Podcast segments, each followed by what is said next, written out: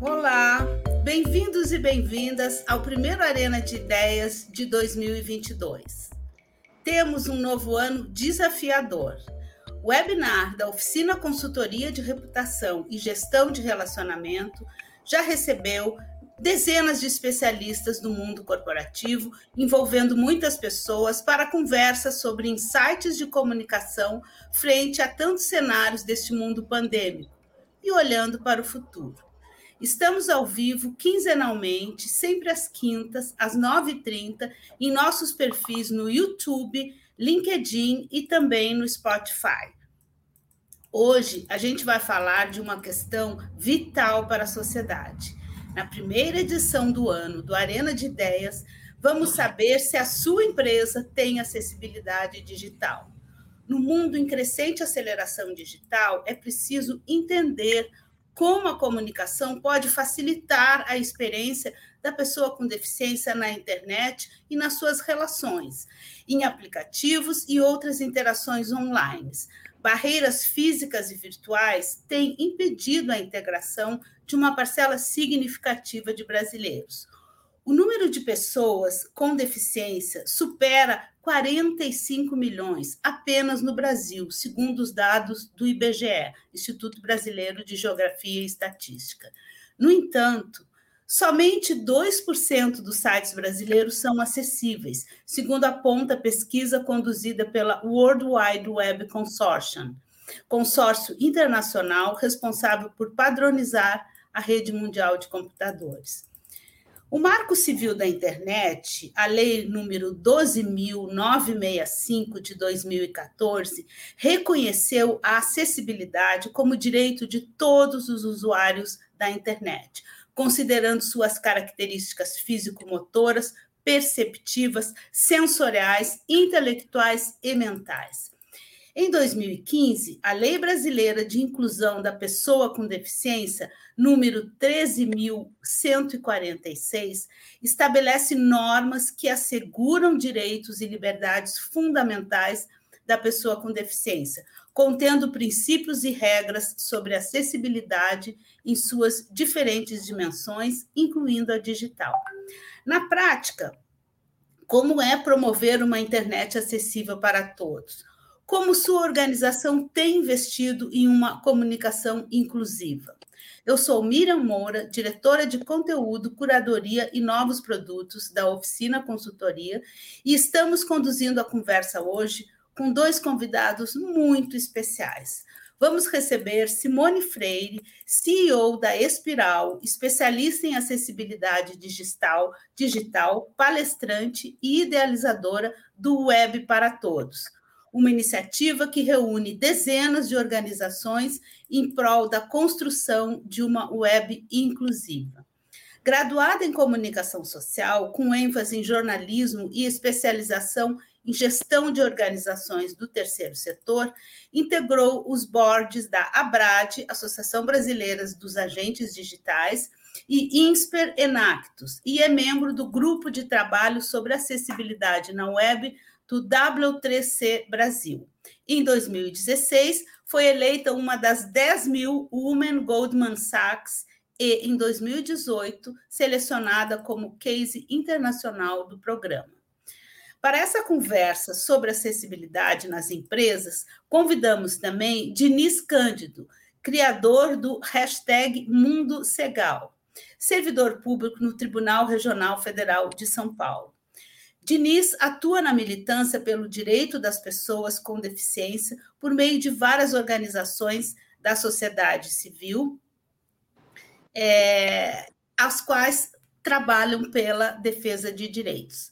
É palestrante na área da deficiência, acessibilidade, inclusão e outros assuntos correlatos. Tem formação técnica em programação de computadores e presta consultoria na área da acessibilidade na web e na área de audiodescrição.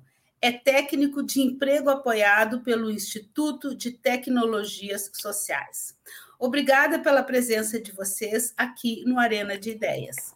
E você, do outro lado da tela, também participa pela conversa, pelo chat, com comentários e perguntas. Lembramos também que você pode ver a cobertura nas nossas redes sociais e no blog da Oficina Consultoria. Pode também participar com perguntas e comentários no chat.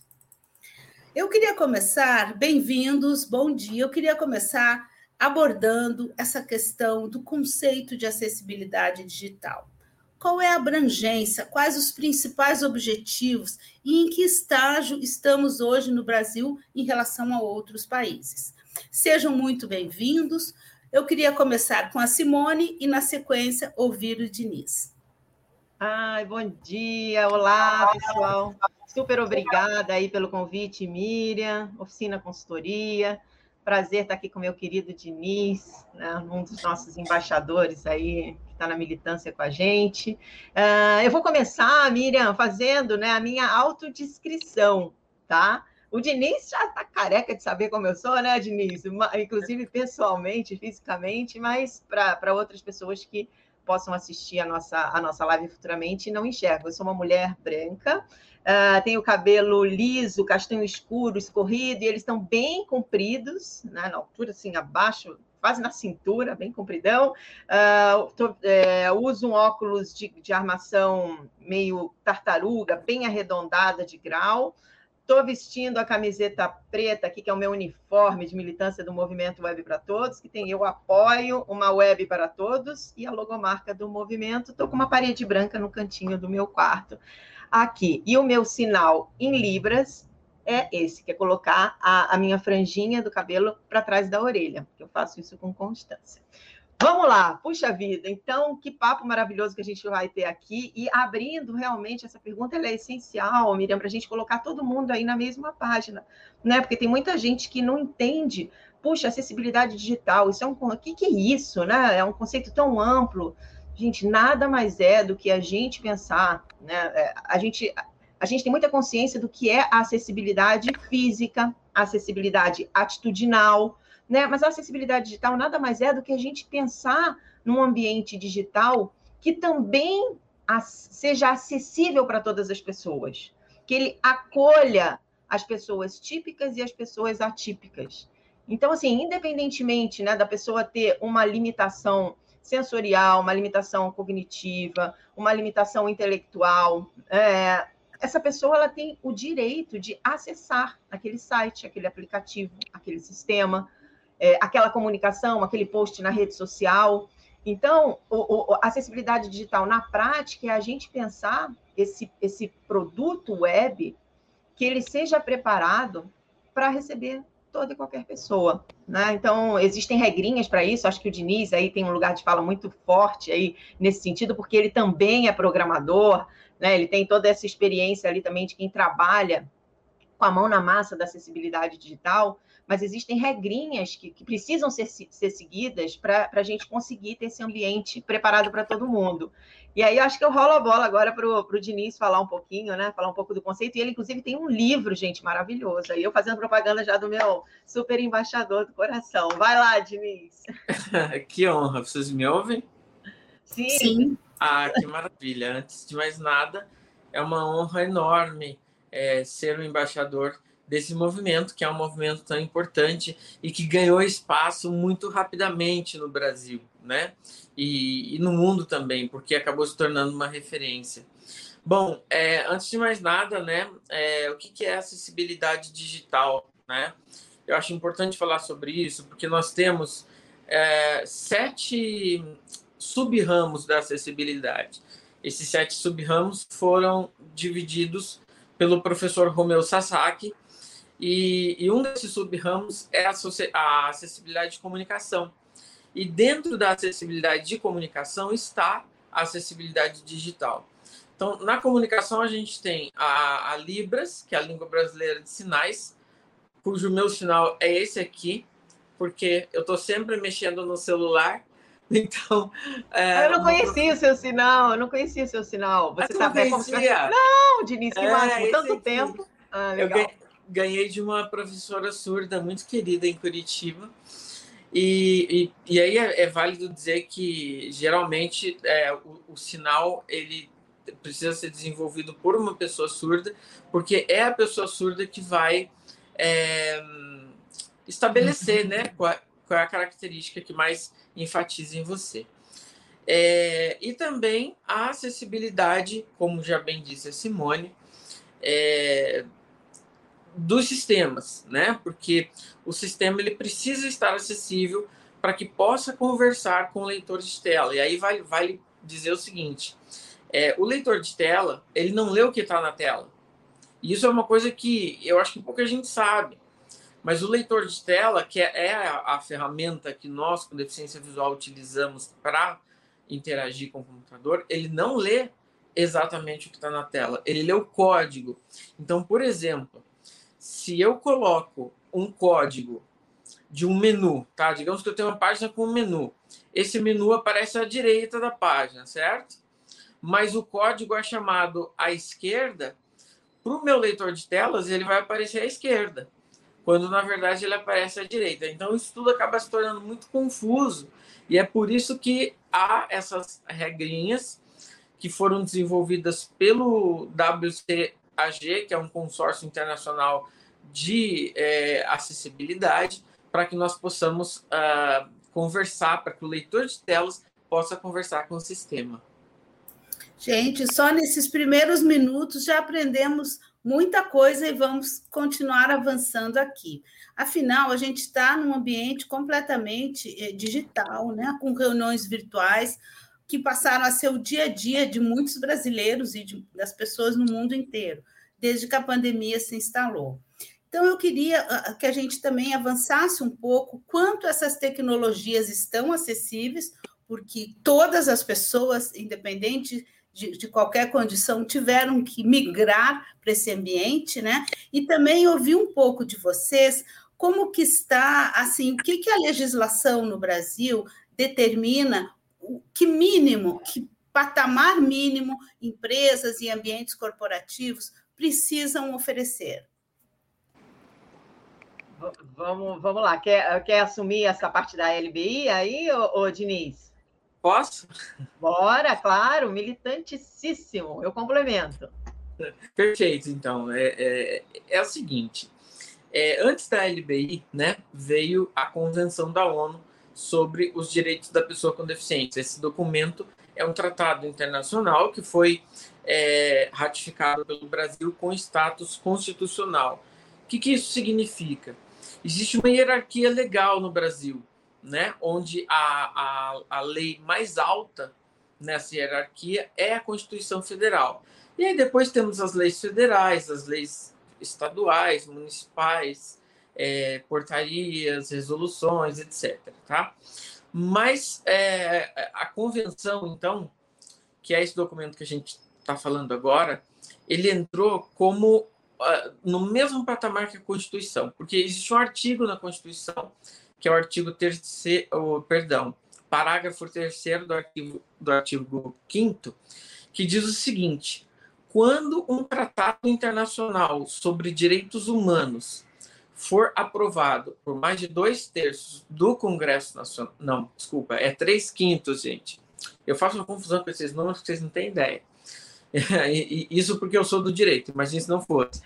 Mas quando um, um, um, tratado internacional é aprovado por mais de três quintos do Congresso Nacional, ele se torna um, um documento com a mesma força da Constituição, ou seja, ele tem o mesmo patamar da Constituição.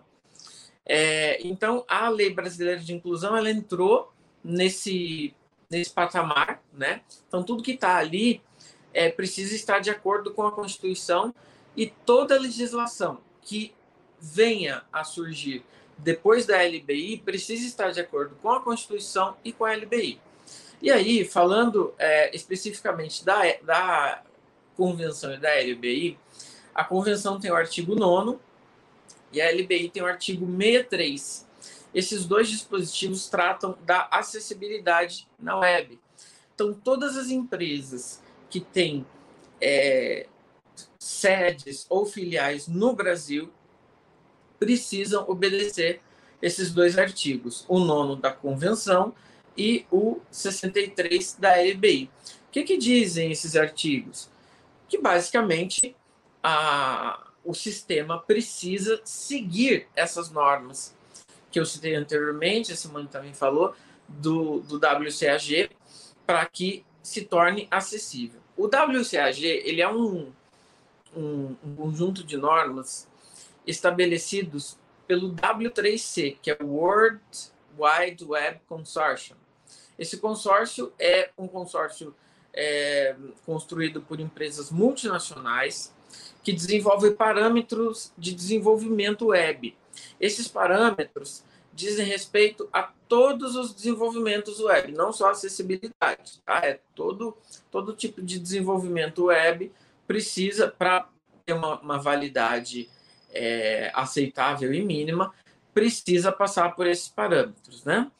E um desses parâmetros é o WCAG, que é justamente o desenvolvimento web. Ah, maravilha, Diniz.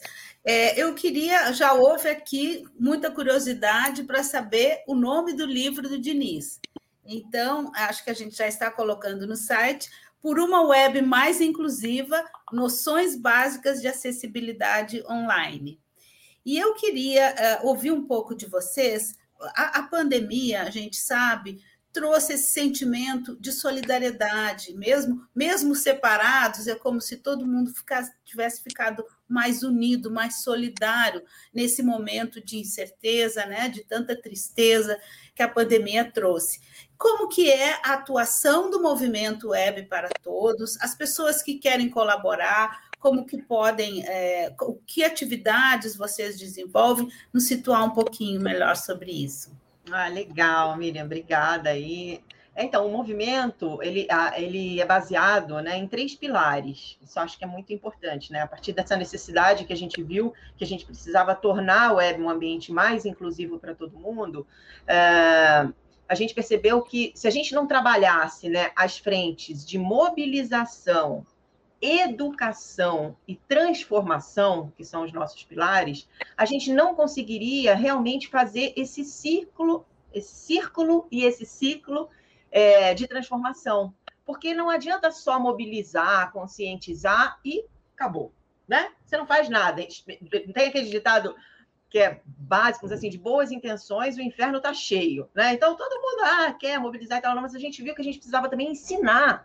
Então, não adianta a gente é, trazer essa consciência, trazer, aproveitar esse momento, se a partir do momento que a gente mobiliza esse profissional, essa pessoa, essa empresa, não sabe o que fazer com isso. Então, a gente tem essa jornada, né, de primeiro mobilizar por meio do que a gente está fazendo aqui, levar essa conscientização para públicos diversos, né, não ficar só fechado no mundinho de marketing digital, que é realmente quem a gente precisa impactar primariamente, que é quem está ali com a mão na massa. Mas a gente tem que envolver, né, inúmeros stakeholders aí para a gente conseguir fazer essa transformação. Aí a gente vai para o pilar da educação na educação, a gente, o Diniz, inclusive, é um dos nossos né, mobilizadores, instrutores, então a gente tem aí oficinas produção de conteúdo acessível, produção de desenvolvimento acessível, design experiência de usuário. Então, nesse pilar, a gente realmente ensina a pescar. Né? Não, é, não é só, a gente não entrega o peixe, a gente também entrega o peixe no pilar da transformação. Né? Que no pilar da transformação, o movimento ele, ele traz a consultoria para a gente tornar os projetos web mais acessíveis para todo mundo. Então, a gente realmente segue né, todas essas frentes para gente, a gente conseguir fazer uma transformação de fato e promover a cultura da acessibilidade. Porque senão realmente fica, como a gente, a acessibilidade digital é, uma, é, é muito incipiente no Brasil ainda, está acelerando bastante, a pandemia acelerou muito né, essa necessidade de uma web mais inclusiva, mas se a gente não trouxer essa jornada completa, a gente realmente não consegue transformar efetivamente. Então, que a gente tem lá né, no, no, no, próprio site do movimento, tem uma parte que é faça parte. E aí agora é um momento super propício, Miriam, que nós estamos estruturando uma rede gigantesca de mobilização e de voluntariado. Porque é o que você falou, muitas pessoas estão procurando a gente e querendo contribuir. Principalmente quem trabalha ali na linha de frente do marketing digital porque entendeu que ela precisa sim deixar o site, a comunicação dela ou dele preparada para o Diniz, porque o Diniz ele tem, ele tem apesar da deficiência, ele tem total autonomia se ele tiver um ambiente preparado para receber o leitor de tela dele. Ele consome, ele paga imposto, ele quer, estou falando por você, hein, Diniz, representando aqui todo mundo, né? Ele quer estudar, ele quer, não pode falar que ele quer namorar, porque tem a Margarida maravilhosa, que é a, a esposa dele, então não Mas é. Mas eu quero comprar passagem aérea, eu quero comprar passagem aérea, que ainda, infelizmente, não é possível. E aí essas pessoas precisam, né? Elas entenderam que com o trabalho delas, elas podem melhorar o produto, elas podem trabalhar né, essa questão do, do, do lado solidário, né? Então, assim, nesse momento, a gente, inclusive, está estruturando essa rede de voluntariado, é só chegar lá no, no Faça Parte do movimento. É isso, rolei a bola aí, aí, Diniz, se você quiser né, complementar, até tu, de repente, tua experiência com o movimento, né, que a gente tem feito umas coisas bacanas, né, palestras, é, é, oficinas, enfim, que é essencial, né? Não, é, é, antes de mais nada, eu acho que é muito válido dizer que o, o site do movimento ele tem um material riquíssimo de é, instruções, de orientações e de é, é, conteúdo, né? Mostrando o, como tornar o seu espaço acessível. E também o seguinte, é, nós temos né, um, um, algumas etapas para preencher essa acessibilidade. Então, nós temos primeiro o desenvolvimento, depois nós temos a avaliação, a, a homologação automática e a homologação presencial. Se a Simone permitiu falar sobre isso muito Claro! É, o desenvolvimento é o seguinte, gente. Vamos comparar aqui uma entrada de uma loja que tem uma escada e uma entrada de uma loja que tem uma rampa. Nessa escada, o cadeirante não vai conseguir subir. É impossível. Mas já na rampa, ele pode subir, e essa rampa, inclusive, pode fazer parte da, do, da faixa decorativa dessa loja. Ela não vai deixar a loja mais feia, estou falando de um estabelecimento, não vai deixar o estabelecimento mais feio, Nada, ela é um, um, um adereço ali que vai ser esteticamente é, agradável e também vai ter essa utilidade para que usuários de cadeira de rodas possam subir. Da mesma maneira ocorre com a acessibilidade web. Né? Então você tem é, uma ordem de, de elementos na tela e quando você obedece essa ordem, o leitor de tela também é, obedece essa ordem. Falando sobre acessibilidade automática, é, existem serviços que fazem relatórios automaticamente. Então, você submete, você já com o, sistema mais ou menos pronto, você submete a esse, é, esse sistema a esses relatórios automáticos, é, eles vão dizer para você tudo que você ainda precisa fazer para o sistema ficar mais é, acessível, né? E uma parte importantíssima, que é a homologação manual. Essa homologação manual ela é feita de é, maneira. É...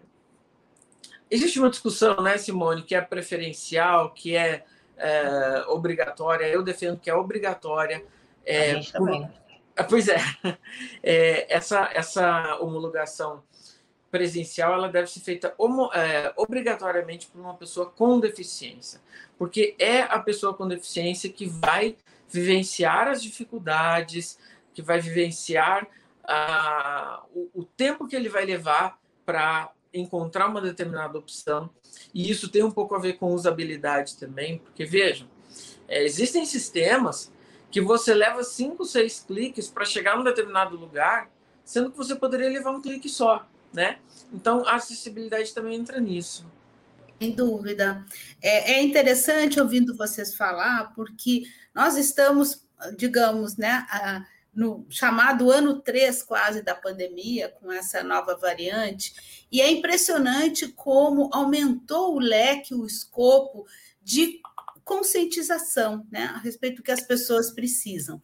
É, e eu queria trazer dois assuntos aqui para a gente aproveitar essa, essa experiência, né, esse, esse movimento de vocês, para ajudar um pouco nisso. Primeiro é a questão é, se existem projetos de lei em andamento no Congresso com, sobre esse tema, se vocês pretendem é, trazer essa discussão, esse debate né, no âmbito do legislativo, é, e também uma questão muito fundamental, é, que é o protagonismo da comunicação, como que é a maneira correta de se referir quem tem problemas de audição é deficiente auditivo, essa é a maneira correta. Eu queria ouvir um pouquinho de você sobre isso, porque muitas pessoas não sabem isso.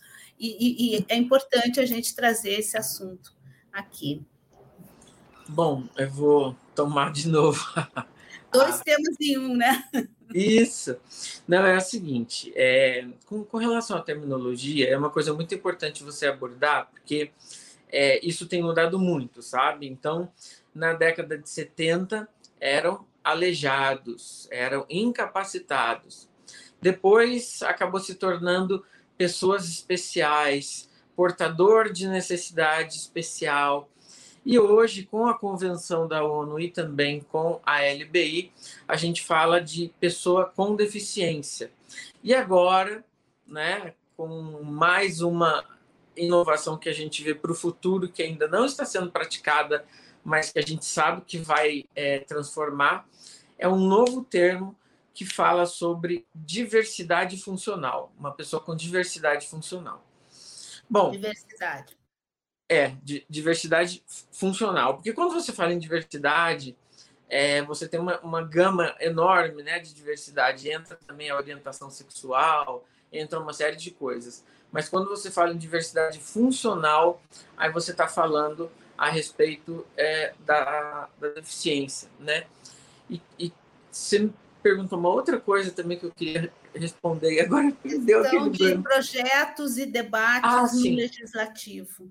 Olha só, é, é, eu entendo, eu não sei, até queria bater uma bola com a Simone em relação a isso, porque assim, eu entendo que o Brasil tem um, um arcabouço jurídico muito bom, muito avançado. O que acontece aqui é que é, o direito ele leva um tempo, né, para uh, a lei leva um tempo para pegar. Então, por exemplo, a LBI, ela já tem seis, quase sete anos, vai fazer sete anos agora em julho. Ainda não pegou. O que, que eu quero dizer com ainda não pegou? Por exemplo, tem um artigo lá que diz que o cartório não pode exigir duas testemunhas quando uma pessoa cega vai assinar um contrato. Porque até 2015, gente, admi pasmem vocês, qualquer contrato que eu fosse assinar em cartório, eu tinha que levar duas testemunhas. E isso era um constrangimento muito grande, porque ah, pessoas teriam que sair né, no, no meio do expediente, a minha privacidade era comprometida, porque a pessoa ficava sabendo exatamente o que, que eu estava assinando. Enfim, era uma série de, de, de, de coisas desnecessárias. Então a LBI veio pra, com o artigo 83 para eliminar é, esse, esse preconceito.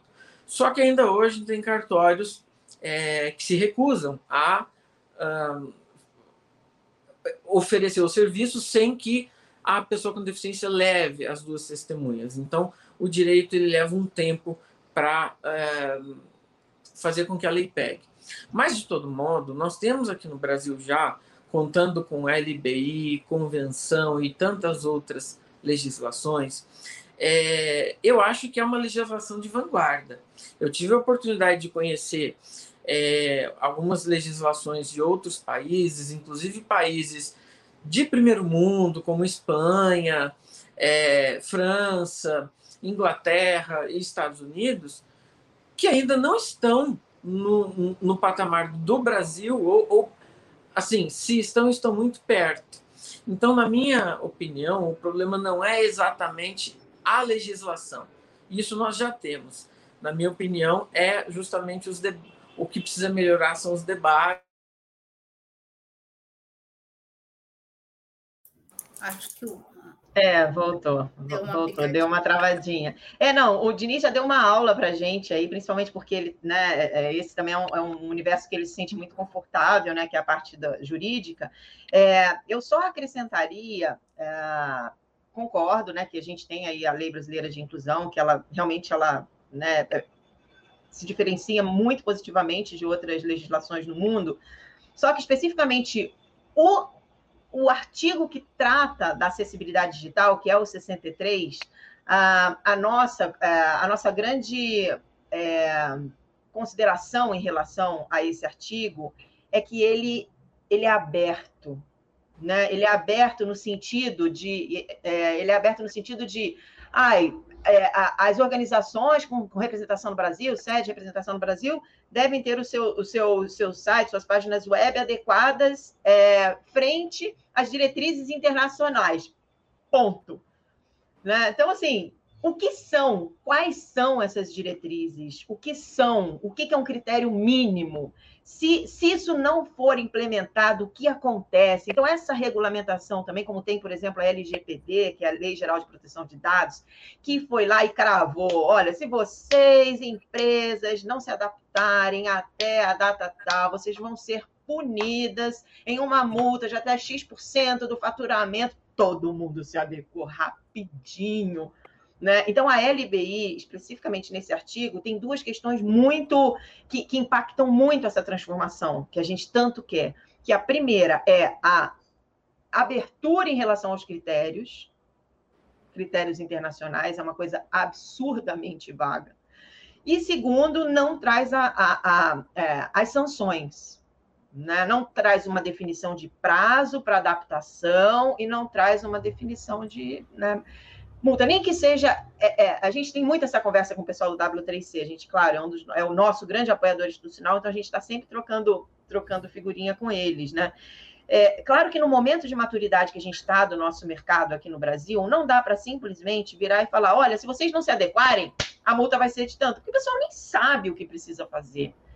É. Né? Então tem, tem uma jornada aí, mas a gente precisa especificar em relação a, a desculpa me estender, Miriam, mas em relação a, a questão que você perguntou, o que está rolando, tem um uhum. projeto de lei né, que está rolando que a gente está acompanhando e está se aproximando e conversando do senador Alessandro Vieira, que é lá de Sergipe, é, que ele quer, ele está propondo justamente isso.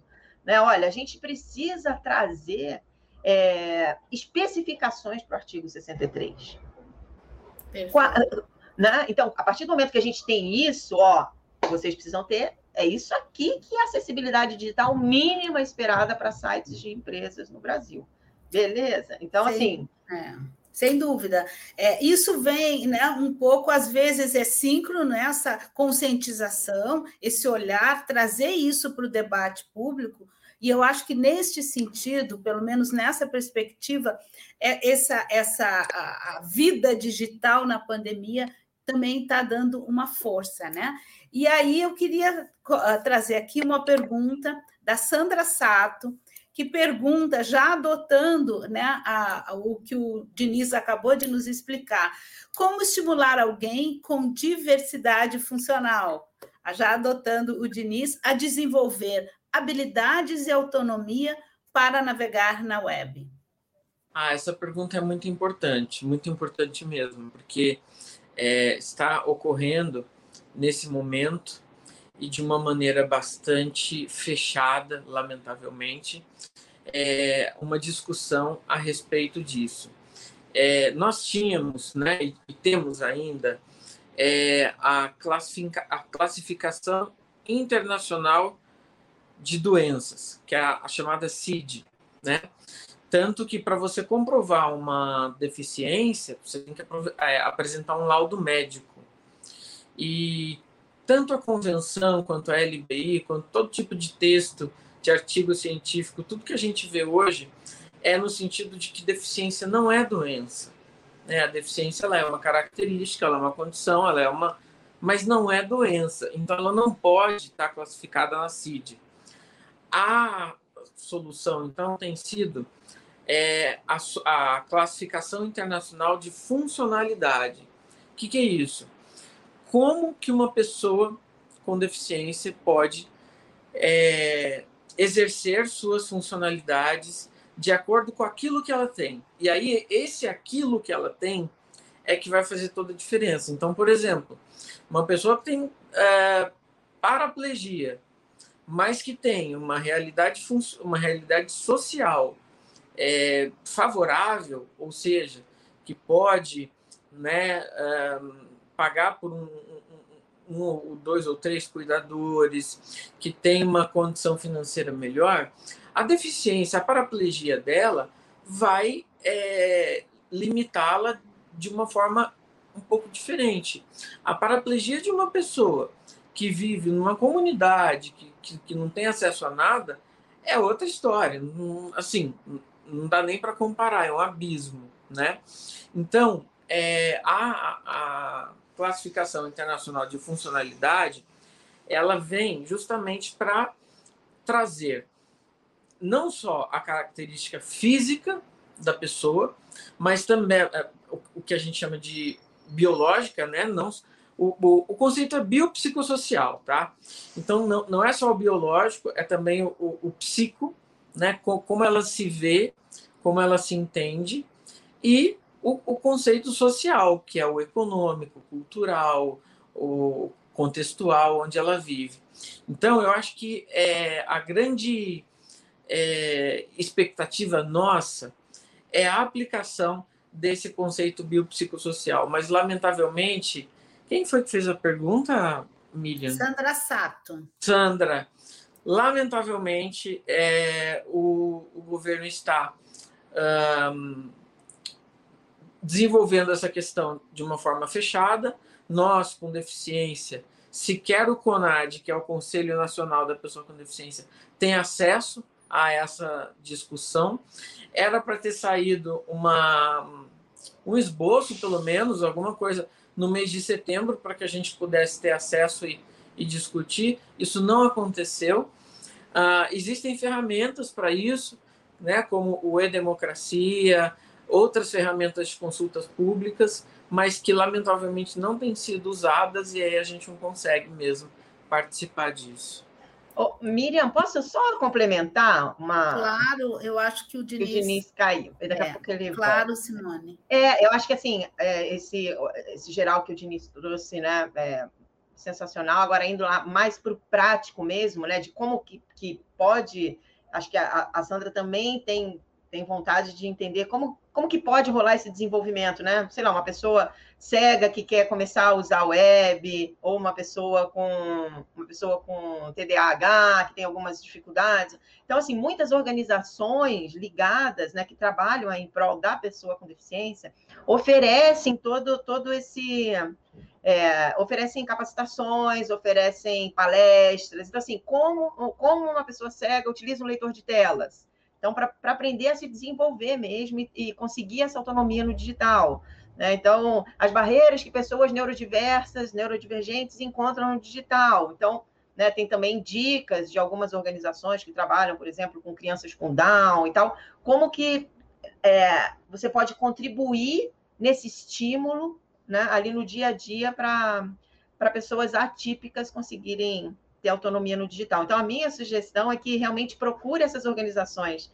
Então, no caso, por exemplo, de pessoas com deficiência visual, a gente tem a Fundação Dorina, tem a Lara Mara, tem a ONCB, Organização Nacional de Cegos do Brasil, no Rio tem o Benjamin Constant. Então, assim, tem, tem o Instituto Benjamin Constant. Então, assim, tem muitas organizações que têm toda essa, essa prática do acolhimento da família, de amigos e amigas e como fazer essa pessoa com deficiência se inserir no digital. Tá? Sem dúvida, Simone. Como você falou, eu acho que a gente, Brasil, tem um longo caminho a percorrer e é um caminho sem volta, né? A gente está vendo aqui nesse contexto. Bem-vindo de volta, Edniz ao nosso novo mundo precário digital. É digital ao mesmo tempo precário, porque o Diniz, é, é, inclusive, ele começou o nosso Arena.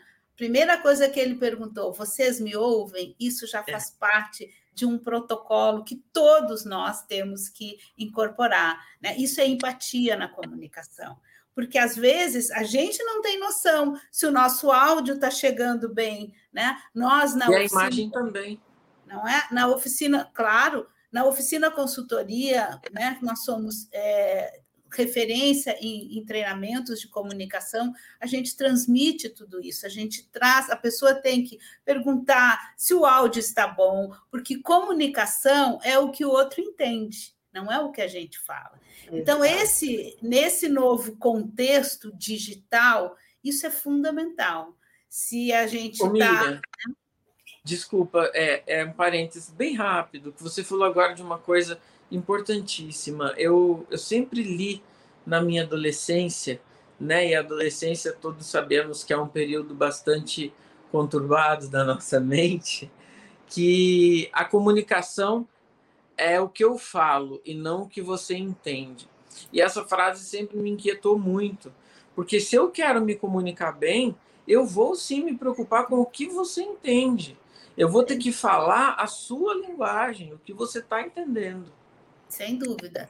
E isso é, é um mantra para nós. Né? A comunicação é. é o que o outro entende. Mas eu queria é, perguntar também, hoje eu estou aqui perguntando muito, né?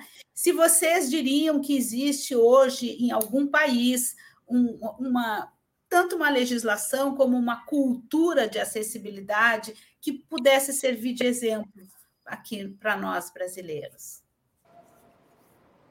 Bom. Vai lá, Diniz, eu complemento também. ah, perfeito. Olha, é, eu conheço poucos países, né, a, a, a, fora do Brasil, então talvez a minha resposta fique um pouco incompleta. É, eu conheço o Uruguai, que é um país pequenininho, que desenvolve bastante em comunicação e, e, e formação para pessoas com deficiência, mas é um país realmente muito pequeno. Para vocês terem uma ideia, a maior associação deles, né, porque a gente sabe que tudo no nosso contexto acontece em associações não governamentais. Elas não acontecem na escola, como deveria já ser, né? Mas a associação maior deles lá que eles têm é um, um, um salão, né? uma sala de 30 metros quadrados ali, onde tem braille, informática e todo mundo aprendendo ao mesmo tempo. É, eu pude conhecer também a França, que aí sim é um, é um, um país muito desenvolvido, né, que tem já uma, uma, um avanço muito grande. E a Espanha, que tem a ONCE. Gente, a ONCE é a Organização Nacional de Cegos da Espanha. É, na minha opinião, o melhor modelo é, que nós temos no mundo hoje. É a única organização é, de pessoas cegas que tem lá e eles têm um, um esquema fantástico, que é o seguinte: to, é, 1% da, de, de todo o valor arrecadado nos jogos federais, loteria, mega sena, essa coisa toda que é, é permitido pelo governo, 1% vai para a ONCE. E é tanto dinheiro que essa organização auxilia é, países do mundo todo. Então, eles conseguem dar conta do, das necessidades locais, como também é, auxiliar o, o resto do mundo. Inclusive, aqui na América Latina existe uma, uma instituição chamada ULAC, que é a Universião. A, desculpa.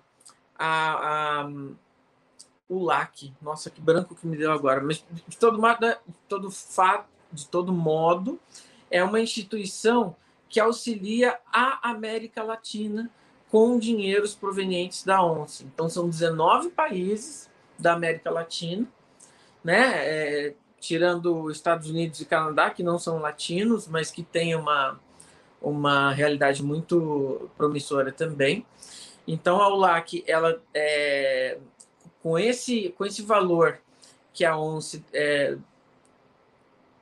destina para nós, ela é, é, distribui, né? São projetos que são avaliados e, e os melhores projetos são é, colocados em prática. Na minha opinião, a Espanha é hoje a, a melhor, o melhor quadro que nós temos.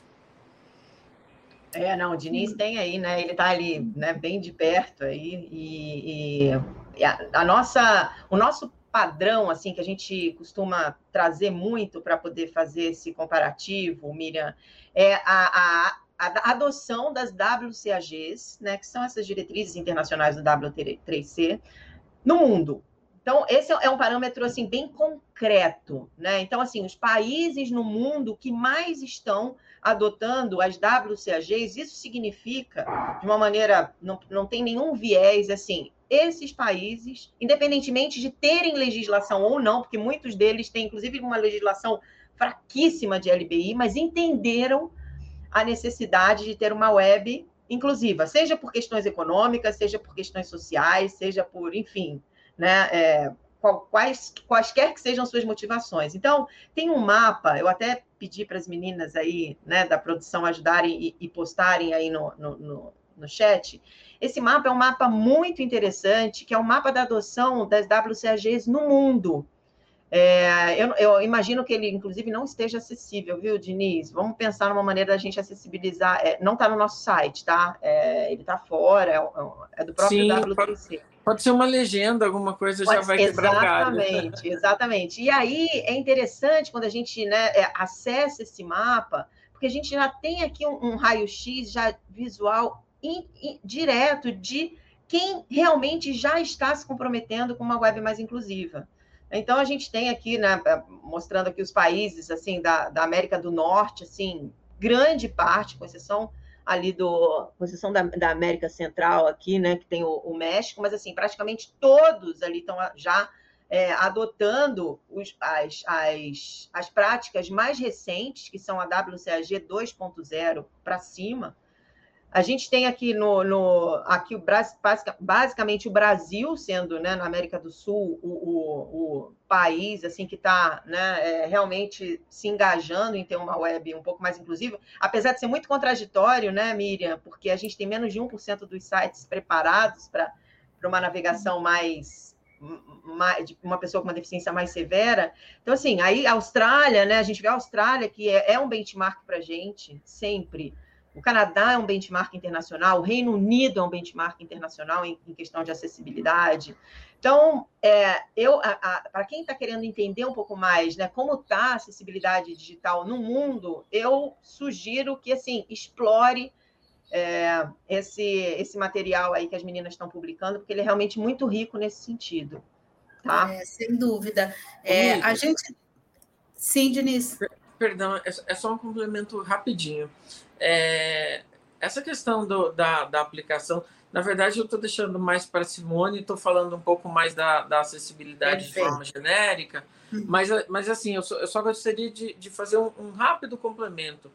Aqui no Brasil, nós não temos nós, é, como, pessoa, como pessoas cegas, né, não temos condições de fazer uma compra de uma passagem aérea. Todas as empresas de passagem aérea e também de pacotes de viagem têm barreiras de é, navegação que impedem o leitor de telas de uh, operacionar ali.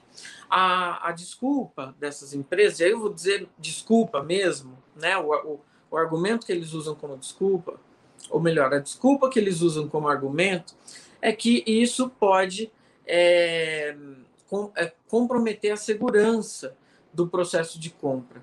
Agora eu vou te falar outra coisa. Eu acesso home broker diversos diversos bancos, Nubank, Banco do Brasil, Caixa Econômica, é tudo acessível e lá eu posso navegar, eu posso fazer transações financeiras muito maiores do que uma simples compra de passagem aérea.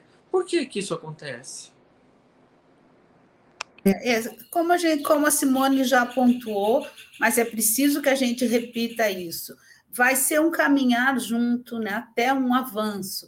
E, e é, a gente tem visto, assim, é, eu, eu, lendo ontem o relatório do, do Fórum Econômico Mundial, né, como a pandemia trouxe visibilidade às desigualdades, né, as, a falta de inclusão, o mundo. Então, está havendo um, uma conscientização para isso em todas as áreas, né? A começar do sem emprego, do sem país, nessa questão da migração. Então, e no nosso, cada vez mais, até pouco tempo, muitas pessoas ainda tinham expectativa que voltaríamos ao, no, ao normal. Não, o normal é esse aqui.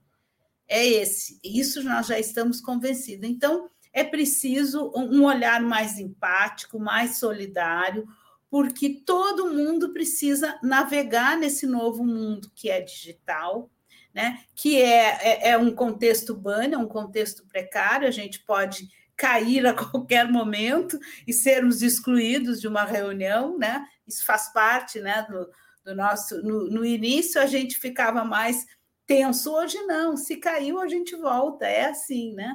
Então existe essa essa questão. Agora, o principal é a gente olhar com empatia, tentando entender. É exatamente a mesma coisa da, da, comunicação. Assim como a verdadeira comunicação, a, a comunicação é, é, autêntica, é o que o outro entende o que eu falo, da mesma maneira a gente precisa olhar o outro, mesmo que seja aqui no ambiente virtual, no ambiente digital.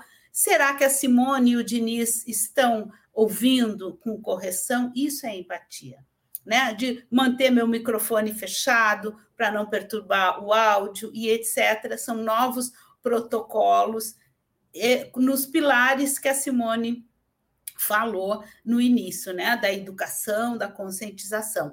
Mas tem uma pergunta aqui da Denise Martins, a gente já, é, eu queria colocar, se vocês acreditam qual é o papel que as secretarias de direito das pessoas com deficiências, como elas poderiam agir mais orientando e fiscalizando, seja no ambiente das escolas, como que poderia se dar esse avanço é, por parte da, do, do, poder público em qualquer esfera. Acho que o Diniz, essa daí, Diniz respira isso lá no, no, no, na justiça. Vai lá, Diniz. Olha, é, essa é uma pergunta muito delicada, porque eu me sinto um pouco é, decepcionado com as secretarias, né? principalmente com a Secretaria Nacional. Eu me lembro de ter ouvido de um determinado é, servidor que ocupou aquela pasta. Ah, claro que foi numa mesa de bar, foi num, num ambiente muito mais ameno, mas ele disse o seguinte: olha, eu sou nomeado pelo presidente da República. Se eu fizer alguma coisa que não esteja de acordo com ele, eu vou cair. Então eu não vou fazer nada de que não esteja. E a gente sabe que nos ministérios também é assim, que em tantos outros cargos também são assim. Então, assim, é, eu, eu acho que a, a, questão, a, a questão da, da fiscalização dos órgãos públicos, aí sim, é legal, é, é possível, é viável. Acho que as secretarias é, a nacional, as estaduais e as municipais não têm tanta perna para isso.